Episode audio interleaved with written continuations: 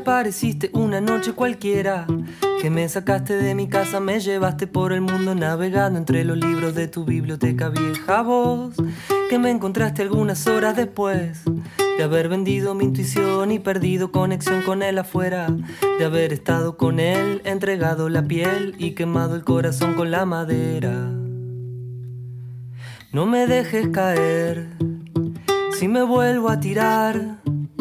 Solo quiero tener alas para volar muy cerquita del sol.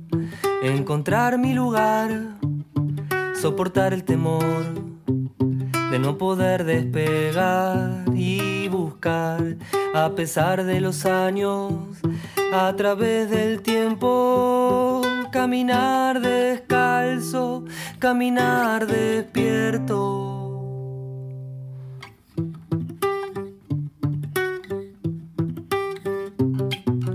Desaprender lo que creo haber aprendido. Vaciar de agua el bote para que salga a flote. Las leyes han cambiado, el viento sopla de otro lado y uno crece.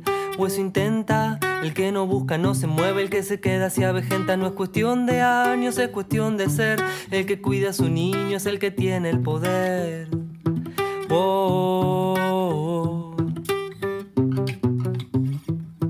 oh. Desaprender lo que creo haber aprendido. Confiar en las ideas, cuestionar el nido. Que tu arte se empobrece al compararse, lo sé. Siempre buscando algo que nos uniera, será por el temor de quedar afuera. Pasó el tiempo, no sé si mal o bien, pero el miedo al final se transformó en sostén. Los ojos no se engañan y aunque se ha secado el río, aún hay vibraciones, ya no existe el vacío como el árbol que se convirtió en papel. El aire que respiro no es el verdadero aire, es lo que yo creo de él. Oh,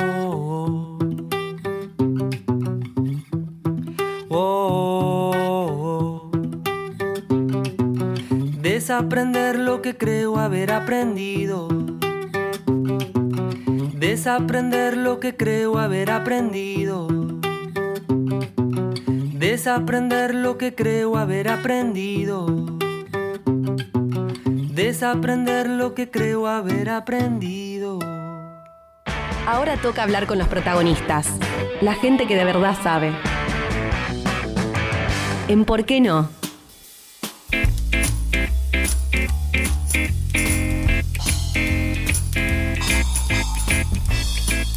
Bueno, y estábamos escuchando la canción Desaprender de mi querido Adrián Berra, cantautor, músico argentino, nacido en la ciudad de Buenos Aires en 1985. Y ya lo vamos a presentar porque lo tenemos en línea, así que ya vamos a charlar con él. ¿Cómo andas, Adri? Buenas noches.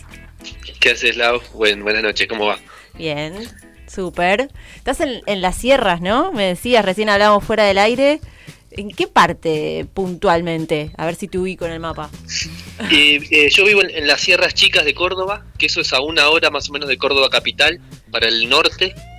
Este, mm, es por una ruta que se llama E53, que cruza así todo como para arriba hasta Jesús María y yo vivo eh, ahí, ahí hay muchos pueblitos chiquititos, pero ya, ya, son las ya son las sierras, pero le dicen las sierras chicas porque después de atrás la sierra, así que son como sierras más grandes. Claro, pero ahí te fuiste hace cuánto, Adri, ¿para la cuarentena o antes? ¿O ya vivías ahí? Porque sí seguro sé que te agarró toda la parte, digamos, más de, de, de cuarentena y el 2020 allá, pero no Sí, sé antes.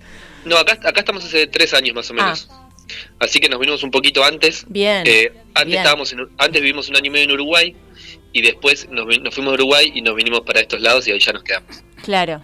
Ah, bueno, qué hermoso. Te, te enganchó en un buen lugar, la verdad. Sí, ¿No? la verdad que sí, sí. Y, y en el medio, bueno, ahí vamos a vamos a ir llegando. Esperá, vamos un poco para, para quienes quizás no conocen tu música o que, que no sabemos tanto de, de tu vida. Eh, algo de, cuando tenías 15 años, llegar un poquito ahí a esos primeros gérmenes. Eh, yo te escuché, además de que conozco tu música, te escuché en distintas entrevistas hablar de, de tu gusto por la escritura como primer elemento, ¿no? Antes de quizás lo que es la composición, como que el vínculo directo con la música llega a través de la escritura y la palabra. Vos, corregime, ¿no? Pero digo, de, acá va la primer como pregunta para abrir un poco el juego al diálogo. Eh, y lo que escuchaba que, contabas era esto, ¿no? Que bueno, primero te regalaron una guitarra eléctrica que no tenía amplificador, después la cambiaste más tarde por una guitarra criolla, ahora sabremos, te pregunto por qué. Eh, y empezaste a musicalizar lo que escribías, ¿no? Que, que, que, bueno, yo quiero saber un poco cómo fue ese periodo de los 15 años que tuviste tu primer banda. ¿Y qué cosas te, inquietaban escribir en ese momento también, no? Porque digo, esta necesidad de musicalizar y decir, bueno, ¿qué era? de qué se trataba? Mm, sí, total. Sí, o sea, a mí la música me, me, gustó siempre. Yo ahora, por ejemplo, tengo un, niño de un año y medio que sea eh, es increíble porque ponemos música y eh, abraza los parlantes. y, cuando amo música, sí, sí. y cuando y cuando se lo conté a mi mamá, cuando se lo conté a la abuela, digamos, me dijo, vos de chiquito hacías lo mismo. Yo ni, ni enterado, pero me decía, vos cuando tenías la edad de él hacías exactamente lo mismo. Y mm, Así que y tengo como unos vagos recuerdos así de la primera vez que vi una banda en vivo, que fue a los cinco años, que fue el Lagarto Juancho. Eso me lo, acuerdo patente y se lo pregunté a mi, vieja a ver si era verdad, porque a ver si me estaba inventando. Me dijo no, que, sí, que fue una vacación de invierno. Y tengo como ciertos momentos medio así para mí como cumbre dentro de mi infancia que me fueron conectando con, esto que es la música, pero la realidad sí, la realidad es que yo no, no, no aprendí a tocar un instrumento hasta, hasta grande, o sea, hasta la adolescencia, eh, y, siempre me gustó escribir, siempre me gustó eh, escribir y escribía y le mostraba las cosas a mi primo, escribía poesía, escribía cuentos, eso siempre me gustó, no sé, se ve que como que sabía leer y escribir, entonces me mandé. Un instrumento, a veces uno hasta que no tiene el instrumento, no, no, conecta con, con el instrumento, no arranca, pero, pero así que sí, en realidad entré, yo entré a la música de alguna manera eh, por el mundo, por, por, el, por la puerta de la canción. ¿Viste? Básicamente. Yo, me, acuerdo cuando era chico que iba a comprar los, discos a Musimundo y esas cosas, y lo, lo, único, lo primero que hacía era eh, leer la letra, ¿viste? O sea, eh, eh, ponía la música y iba leyendo la letra y eso a mí me ordenaba en la mente. Siempre fui como en ese sentido, eh, necesité como... Esa estructura, así de... Total, en la canción, claro, me ayudaba la letra, o sea, si se repetía la letra, porque, bueno, porque venía una parte que se repetía, como que me ayudaba a entender la música, eh, toda la, cuestión poética, me ayudaba a entender lo que estaba pasando musicalmente también. Claro, igual dijiste Musimundo y se me vinieron un montón de imágenes, porque vos, Adri, sos del 85, ¿no? Eh, a ver, yo, soy del 83, claro, estamos ahí recontemporáneos. Vos, Jor, por ahí también. Estamos, más. Pero estamos en esa. Bueno, Musimundo igual era, no sé, acá en, Buenos Aires, por lo menos, que yo también soy de allá. ir a, el librito. Ir a buscar el, disco, el librito, y en un momento, a ver si esto se acuerdan, vos podías ir y ponerte los auriculares, y ir pasando. Y era como. Era la gloria. Era la gloria. Picar el disco, o sea, lo ibas picando. Sí, sí ibas, a escuchar. Yo, me, yo iba a escuchar música Musimundo. Claro, eso te iba a decir. Mi plan a veces era salir, me encontraba con distintos amigos. A música. Ir a ir a escuchar música, tipo 15 años, 14, no sé, para comprarse un CD era un... No tenías la plata quizás. Claro. Pero te quedabas una horita ahí. Bueno, nada. como, como, eran, eran, yo me acuerdo que en esa época salían 20 pesos más o menos. Ah, mira, ni me acordaba. Y, y, y, me acuerdo que, no, no, no, sé si es que eran muy caros, pero tampoco era como que ibas y te podías comprar 10 discos. No, claro. Eh, entonces, lo que pasaba era que te ponían esas esas como esos auriculares para que vos, buenas, puedas elegir, ¿viste? Estás entre tres, bueno, te escuchás más o menos cuál te gusta más y te compras uno. Sí. Este, igual de alguna forma como que vino a ser un poco más barato que el vinilo, el vinilo era más exclusivo quizá, claro. Eh, o me parece, bueno yo no la viví, pero me parece que era un poco más caro, después el CD de alguna manera y el cassette entraron dentro de, bueno, sí, más accesibles quizás, ¿no? También por el equipo en sí mismo, donde después escucharlo. Me, parece, pues yo tampoco soy de, la época del vinilo. Si bien me gusta, he escuchado, no, no soy de esa época. Y escúchame, Adri, ¿qué, mm, se me vienen dos preguntas directas, te hago ambas, vos contame. ¿Qué, ¿Qué apuntabas a escuchar en esa época, no? Si podías elegir, yo sé que los cantautores son como, bueno, de, tus influencias, quizás también tenés algo uruguayo, bueno, escuchabas a Mateo, eh, ahora quizás más actualmente, no sé, a Buscaglia, o bueno, hay otros cantautores también como Aristimuño, pero en aquellas épocas, ¿quiénes eran tus influencias? O si ibas a Musimundo, ponele, ¿qué discos querías escuchar? ¿O quiénes te, te motivaban ahí para después vos ir y escribir tus letras, no? Eh, eso por un lado. Y también qué temas, temas digo, mm, eh, qué cosas te inquietaban, ¿no? Sobre qué escribir. Bueno, em, yo me acuerdo que, por ejemplo, el primer disco que compré en Musimundo fue uno de Michael Jackson, Ah, mirá. Sí, sí. eh, que se llama Dangerous, creo. Em, y que tenía así como una, como una especie de antifaz en la tapa que arrancaba, creo que arrancaba el disco con un vidrio que se rompía y me gustaba hacerle chiste a mi mamá de que se, rompía algo. y Sí, me y- recuerdo eso, de ese efecto, sí, sí, sí. tenía, no sé, 11 años, ponerle una cosa así. Y, y después me acuerdo que lo, lo que primero me, me atravesó musicalmente, así más o menos a los 10 años, 11 años, fueron dos discos. Vida, de Sui Generis, Mm. Y, y- y Despedazado por mil partes de La Renga, que mis amigos del colegio empezaban a escuchar. Y, y un disco que, que en séptimo grado también me mató, que fue em, uno de León Gieco, que tenía Solo le pido a Dios. Claro, mirá qué cruza que hiciste. Y eso, es- pero esos tres discos me lo acuerdo como cabecera porque fueron como discos que no podía parar de escuchar realmente. Los, Sí. me, me lo- me lo mostraron amigos más grandes y fueron como, dije, loco, esto es increíble lo que me, lo que me pasa en el cuerpo con, con, con esto, ¿viste? Mm. Y bueno, esa- esas fueron como las, las tres primeras. Y después pasé por un montón de etapas. Tuve una etapa más punky. Ah, eh, más en la adolescencia, viste, así yo tenía una, man- una banda de rock que se llamaba Mandrake, que ninguno sabía tocar nada, pero pero íbamos y nos juntábamos a, Hacer algo. total. Y, mm, pero, pero y a partir de ahí yo siempre me gustaron mucho los, los cantores, me gustó siempre Atahualpa, por ejemplo, o, o Mm.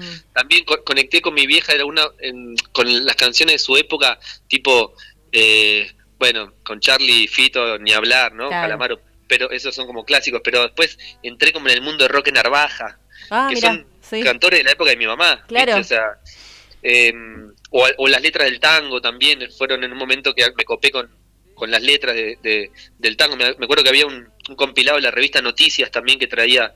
eh, entonces yo le pedí a mi mamá que me compre y, y bueno, como que iba tratando de picotear porque en mi casa tampoco se escuchaba mucha música. No es que mi vieja me mostraba cosas, sino que yo lo que veía que salía trataba de, de traérmelo para mi casa. Claro, vos ibas ahí como accediendo por distintos canales, ¿no? Si no era Musimundo, pedías la de la revista, ibas buscando, o te iban Total. pasando, bien, bien. Nos, nos íbamos cambiando con mis amigos también los discos, eso estaba bueno. Qué bueno. Escúchame, estamos hablando con Adrián Berra, que está en Córdoba ya hace, hace unos años componiendo. eh, tengo entendido que estás ahora laburando como con componiendo un, un nuevo disco, estás ahí con un material nuevo, que ya iremos llegando. Eh, pero antes vayamos un poco para atrás, ¿no? Etapa discos. Eh, Sí. si, si hago un breve repaso quizás por tu discografía, eh, el primero es A favor de mi corriente, ¿es así? Sí, es El que así. sale el- en este, 2000 2004. 2004. Me gusta ya el título, me encantó. Eh, ¿Cuál es? ¿A qué? ¿Cómo llegaste ahí a tu corriente? ¿Cómo, ¿Qué Bueno, es eso? Contanos algo me- de eso, de esa etapa. Y esa etapa fue más o menos ahí terminando quinto año. eh, y me pasó que yo empecé a, empecé a estudiar música con un profesor de guitarra y, y lo que me pasó fue que yo ya tenía un montón de cosas escritas y yo jugaba, a, yo aprendía guitarra musicalizando lo mío, in- intuitivamente también, este, sin mucha te- teoría, digamos, y, y me empecé a encontrar que podía escribir y cantar y, y- y- y- y ra- rimar, rapear, lo que sea, y empecé como a escribir canciones y la primera canción que escribí se la mostré al profesor de guitarra, él tenía la edad que tengo yo ahora y estaba armando su home studio, entonces me dijo venía a grabarlo a Ramos Mejía, a mi casa, fui y lo grabé y esa canción es Un beso en la nariz, que es una de las canciones que, que de alguna manera me abrió un montón de puertas, es la Mm. canción que más que hoy más se escucha o lo que fuera, y es la canción que escribí hace 18 años y fue la primera. Entonces, de alguna manera, este fui a la casa y en un día la grabamos entera y bueno, quedó, esa es la versión, digamos, básicamente. Y, mm, y así que a favor de mi corriente es como mi disco que de alguna manera es un disco demo, porque también yo no podía, de acuerdo que yo no podía seguir el click para grabar, entonces mi, mi profe me decía yo te grabo esto, yo te grabo lo otro, y, y fue como mi primer acercamiento, nunca había tocado en vivo, por ejemplo, ¿viste? fue mi primer acercamiento al, al- al- a grabar mis canciones y ahí me motivé y empecé a, empecé a escribir para seguir grabando, digamos. Claro, claro, siempre con, como con el eje este, ¿no? La escritura y a partir de ahí la, la composición posterior. Sí, ¿no? más, que nada, los, sí, más que nada los primeros años. los sí, primeros años. Ah, ok. Sí, Bien, bien. Y bueno, después de, de ese disco llega eh, Mi casa no tiene paredes, ¿no? Que tardaste ahí unos, unos añitos más. Yo lo tengo apuntado 2010, pero no estoy segura. Sí. A ver, ¿es 2010? Sí. Sí, sí, 2010. Y ahí sí. Bueno, y ahí fue un disco que me, me fue de, me fui de viaje un tiempo. Ya tenía 23, 24, me fui de viaje y ahí salieron varias canciones. Y bueno, este, volví y grabé ese disco. Bueno, ahí aparece eh, otro ítem que me parece que también es como clave o, o qué sé yo, bastante significativo en tu carrera en esta idea de- del- del viajero, ¿no? El cantautor viajero con la guitarra, el movimiento.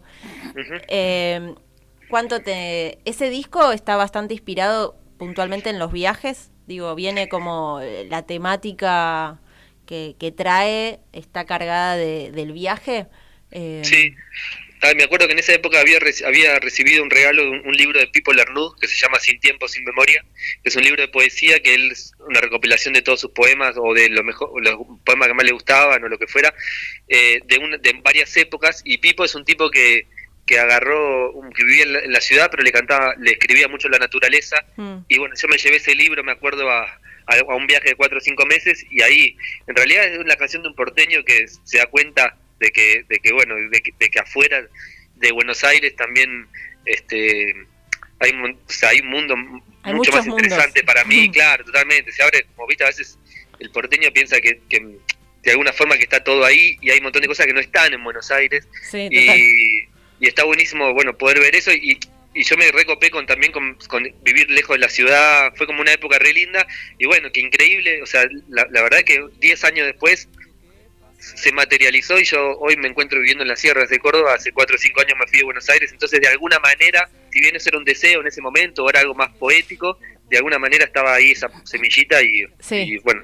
y hoy estoy acá qué sé Y yo hoy estás ahí y tu casa no tiene paredes, ¿no? Eh, Que también esto, digo, por eso lo del viaje y, y el título de, de este, de este disco, que a mí me gusta mucho en particular, eh, me encantó esto de como la casa rodante, pero la casa rodante en- simbólicamente también, ¿no? Digo, no solo la que te llevas posta en el viaje, como bueno, tu casa es el camino, qué sé yo, es por donde vas. Sí, No, bueno, no. hay, muchas hay muchas culturas y, no sé, filosofías o, o hasta religiones que dicen que de alguna forma la casa es el cuerpo de uno. claro, ¿viste? sí, Como- totalmente. Entonces, en definitiva, uno se lleva eso, eso es lo que se lleva, digamos. Sí, sí. Bueno, y te, te llevaste, sacaste un disco. Después vino un poco una etapa, eh, vos contabas que estás en Sierra, eh, allá en Córdoba, que son, digo, me imagino, no sé si estás con tu compañera, pero ya tenés un hijito que recién mencionabas, el que abrazaba los parlantes, que tiene, que tiene un año y medio, ahora, es así.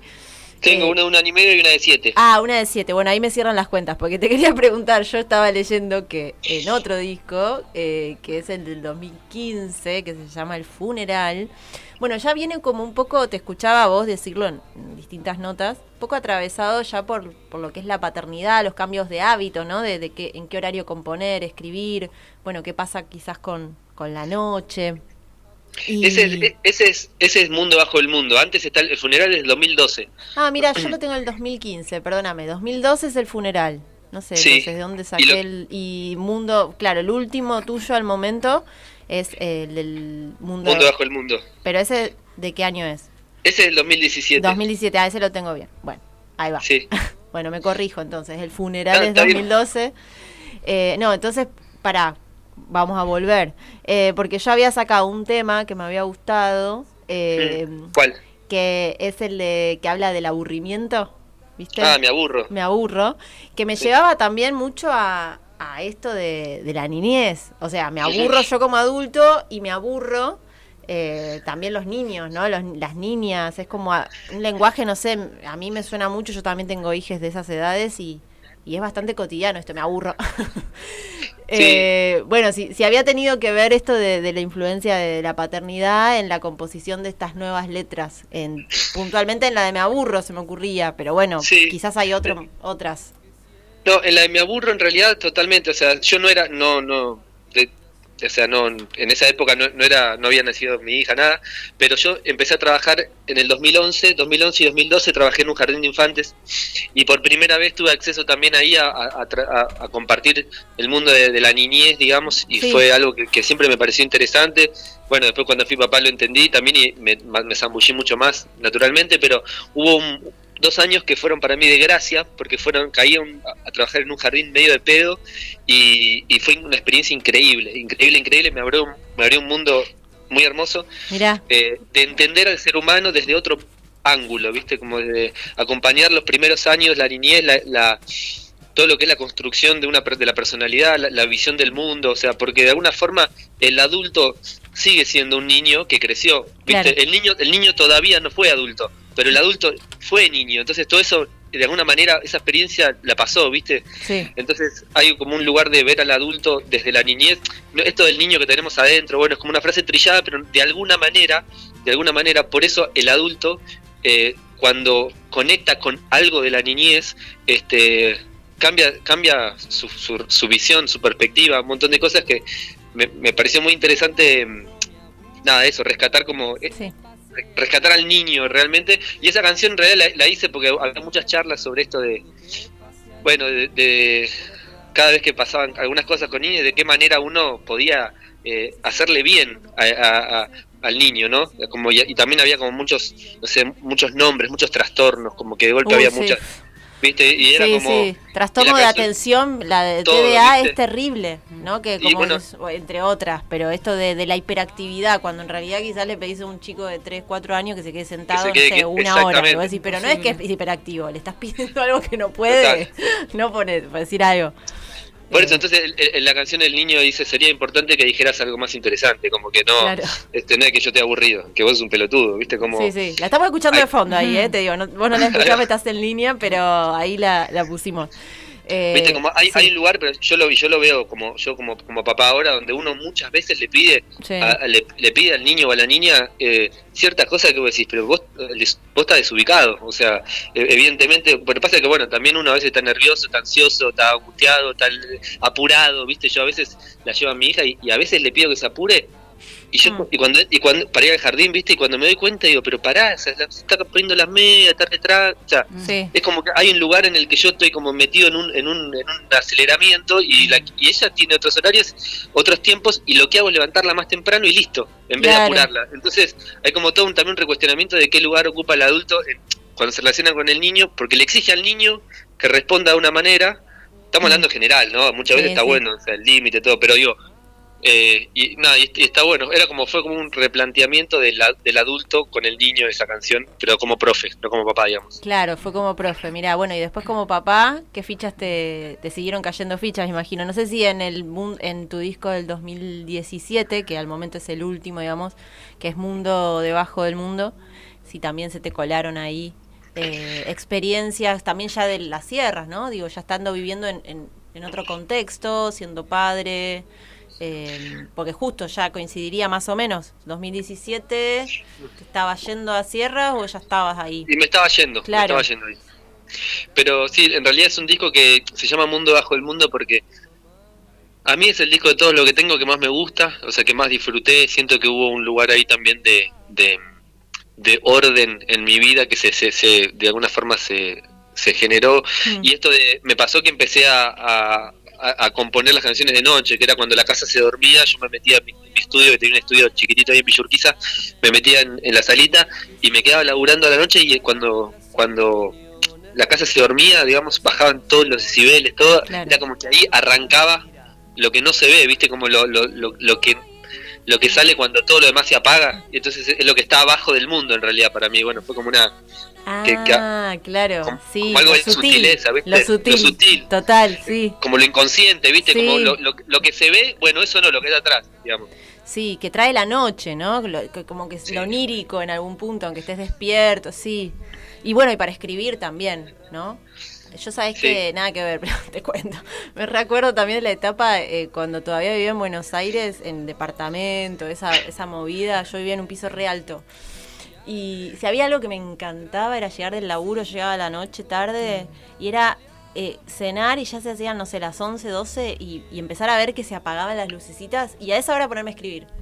Hasta las 2, 3 de la mañana, te hablo previo a venirme a Mar del Plata y a tener hije, ¿no? Fundamentalmente. Pero como esa cosa de que se apagaba el mundo en algún punto y se encendía otra cosa. Eh, no sé, a mí también. Me llevaste ahí, Adri. Sí, es que está así, es que está, bueno, está- exactamente. De alguna manera el, el disco trató de, de, de- de rescatar eso, mismo de la música, los arreglos, la sutileza, las líneas, no sé. Hay Sí. como pocos elementos, pero siento que están como distribuidos en el espacio de alguna forma y, y tiene como eso sí. Y, y ahora, si, si llegamos, porque también estamos llegando sobre la hora que, que tenemos que vos, ahora creo que tenías una clase, ¿no? Cerquita Sí, de las tengo- 8. Tengo un taller, sí. Vos estás dando eso, quería hablar un toque aunque sea de, de tu actualidad, además de que estás eh, trabajando en tu nuevo disco, si querés contarnos algo de eso, abrirnos algo, también de, de estas clases que das de composición de canciones, que creo que es algo que haces también hace mucho tiempo, ¿no? Como en, en paralelo a, a tocar y, y a componer tus propias canciones. Sí, sí, bueno, eh, los talleres es un espacio que yo disfruto, pero muy mucho, ¿viste? Como Sí, eh, es un espacio que, que me, me encanta acompañar el proceso de las demás personas. Yo siento que, o sea, el taller el año pasado a mí me salvó el año, me salvó el año, pero no lo digo del lugar económico, que bueno, también fue como una, una forma de, también de, de- de sostener, digamos, pero me, todos los días me pasó que me levantaba me, y preparando el taller de forma virtual, que nunca lo había dado de manera online y todo eso, se me abrió un mundo de investigación también y de seguir profundizando en un montón de cosas y, a- y, y es un espacio que me encanta compartir. Mm. Entonces me hace, me, me pone a estudiar de una manera y como me hace estudiar para compartir eso, me remanijea, ¿viste? Como que entonces Claro. en los talleres lo, lo que comparto es lo que me entusiasma en ese momento también, ¿viste? No es que tengo como un, una, una ficha así, sino que todo lo que va apareciendo que a mí me interesa lo voy relacionando con lo anterior y de alguna manera se abre un mundo de que nada, eh, que, cada uno tiene su mundo, bueno, este es el mío, qué sé yo, y, ahí en los talleres este se junta con lo, con lo que cada uno trae y de alguna manera eh, hablamos de, de componer, hacemos un montón de ejercicios, juegos, cosas que tienen que ver con, con el análisis y con, y con rescatar de alguna forma el espacio del oficio propio al margen de la inspiración, digamos, no es que eh, creo que buen punto ese, ¿eh? Para todo Sí, tipo de escritura, digo. Lo de la inspiración es como, uh, Sí, es no- difícil. Es un No es embole así, porque claro. es, es un embole porque de alguna manera hay algo en la inspiración que si hay que esperar la inspiración es como que uno no escribe nunca Ah. y de alguna forma a mí me gusta hacer canciones porque me gusta hacer canciones igual que me gusta jugar a la pelota, o sea, me encanta me encanta jugar, me encanta hacer el, me considero que es mi oficio y, y siempre que encuentro un instrumento o algo eh, em- empiezo a tocar de alguna forma hasta a encontrar un- cosas que me gustan, motivos y la construcción de una canción me parece que es súper arquitectónica de alguna forma Mm. y, y bueno, nada, me, me gusta mucho hablar de eso. Con mis amigos, cuando me junto, colegas, hablamos de lo mismo. O sea, entonces de alguna forma me encanta abrir ese universo y, y bueno, y ver Claro. qué pasa. La verdad que los talleres van por caminos impensados y eso me, me- o sea, me encanta. Me mantiene en contacto con la música al margen de las giras. Si hay gira, no hay gira, si se abre, se cierra la burbuja. Sí, bueno, sí. chao. Yo estoy en contacto con la música igual todos los días porque los talleres me ponen en ese, en ese estado también. Sí, con los otros, ¿no? Y las otras, digo, ahí en, en estado puro de, de creación, que no sé, me parece que es algo hermoso en, es- en esa instancia. Y bueno, y de tu de tu nuevo material, ¿en qué, qué instancia estás? No sé si tenés ganas de, de contarnos algo de eso o preferís directamente esperar a que esté todo listo. No, no, el, el- disco, el disco nuevo, yo estoy, estoy contento, lo tengo compuesto ya hace, hace un tiempito, pero estoy buscando la forma de, de grabarlo también. Me- cada tanto me hago unas escapadas a Buenos Aires y avanzo. Hay otras cosas que la estoy grabando acá en Córdoba, en los estudios de acá, con Mm. unos productores de acá. Bueno, como que tuve ganas también de, de- de producir con distintas personas, eh, también para, para tener distintas experiencias de producción y, y- y estoy contento. Son serán más o menos 10 canciones y es un disco que va a salir, calculo que en marzo o abril del año que viene. Bueno, lo, lo esperaremos. Sabés que si viajás para estos lados, obviamente puedes venir a, a tocar alguna canción acá y a, a presentarlo. Eh, Bueno, gracias. Así que, bueno, qué lindo. Gracias por, por la charla, por abrirnos un poco tu mundo. Eh, hablamos con Adrián Berra, que está ahora en Córdoba viviendo. Y mira, eh, antes de saludarte, te cuento que era cuando te vas. Vamos a escuchar la canción, casualmente Mundo, eh, que también la tocas, ahí la cantás con la querida Charo Charo. Garín. Sí, eh, no sé si querés presentar la voz la canción o aclarar algo de la canción, algún dato, y ya nos vamos a escuchar esa, esa musiquita.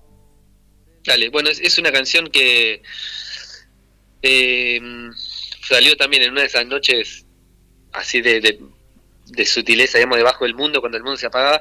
Y es una canción que está en 5 por 8 como Mm. podría decir, y es una canción que es la tercera canción que compuse en 5 por 8 Yo tenía ganas de hacer una canción en ese en esa métrica. Sí. Y bueno, hice la primera, no me gustó, hice la segunda, no me gustó, y después finalmente apareció Mundo. Eh, que me, que me encanta, fue como un bastante, bastante, bastante una canción troncal dentro del disco, ¿viste? Sí. Sí, bueno, vamos a, a escucharla entonces y te dejamos para que te metas en tu otro mundo de composición de canciones con, con tus alumnos.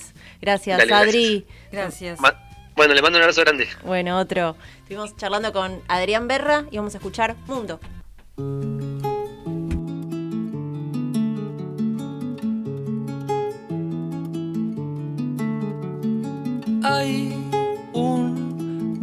debajo del mundo. ¿Cuál de los dos es real? Uno me llama a gritos temiendo que lo abandone un día. Sube el volumen para que escuche y pinta mi cara hasta que sonría la realidad. Se disuelve en el agua clara. Hay un mundo debajo del mundo. ¿Cuál de los dos real? ¿Dónde están mis pies? ¿Dónde mi cabeza? ¿Dónde vivo yo y de dónde viene esta tristeza? Lo que no se nombra también existe y tiene su andar en el silencio vive. Duerme entre los sueños y es la verdad que es parte del suelo aflorar. Ay, ay, ay, ay, ay. Hongos en mi jardín los trajo la lluvia y son para mí. Ay, ay, ay, ay, ay, ay, ay. Hongos en mi jardín los trajo la lluvia y son para mí.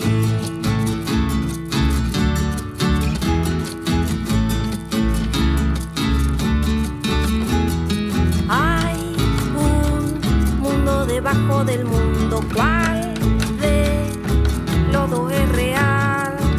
Uno se construye entre que deforman la voz. Se alimenta de mi cuero. Lento se esconde en un rincón y deja un agujero.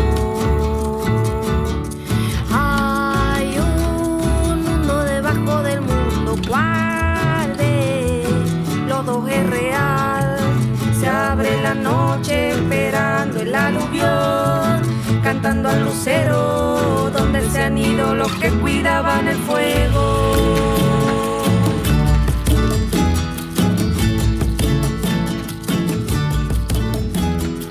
Ay, ay, ay, ay, ay. Hongos en mi jardín los trajo la lluvia, son para mí. Ay, ay, ay, ay, ay, ay, ay. Hongos en mi jardín los trajo la lluvia, son para mí.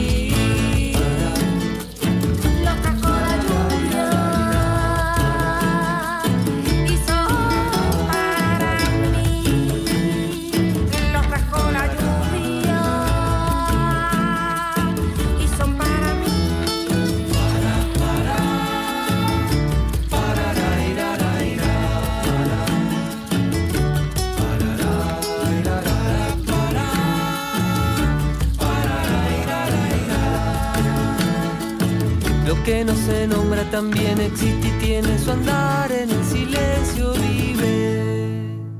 Radio con Voz Mar del Plata 95.3. Radio con Voz. Somos radio. Somos voz.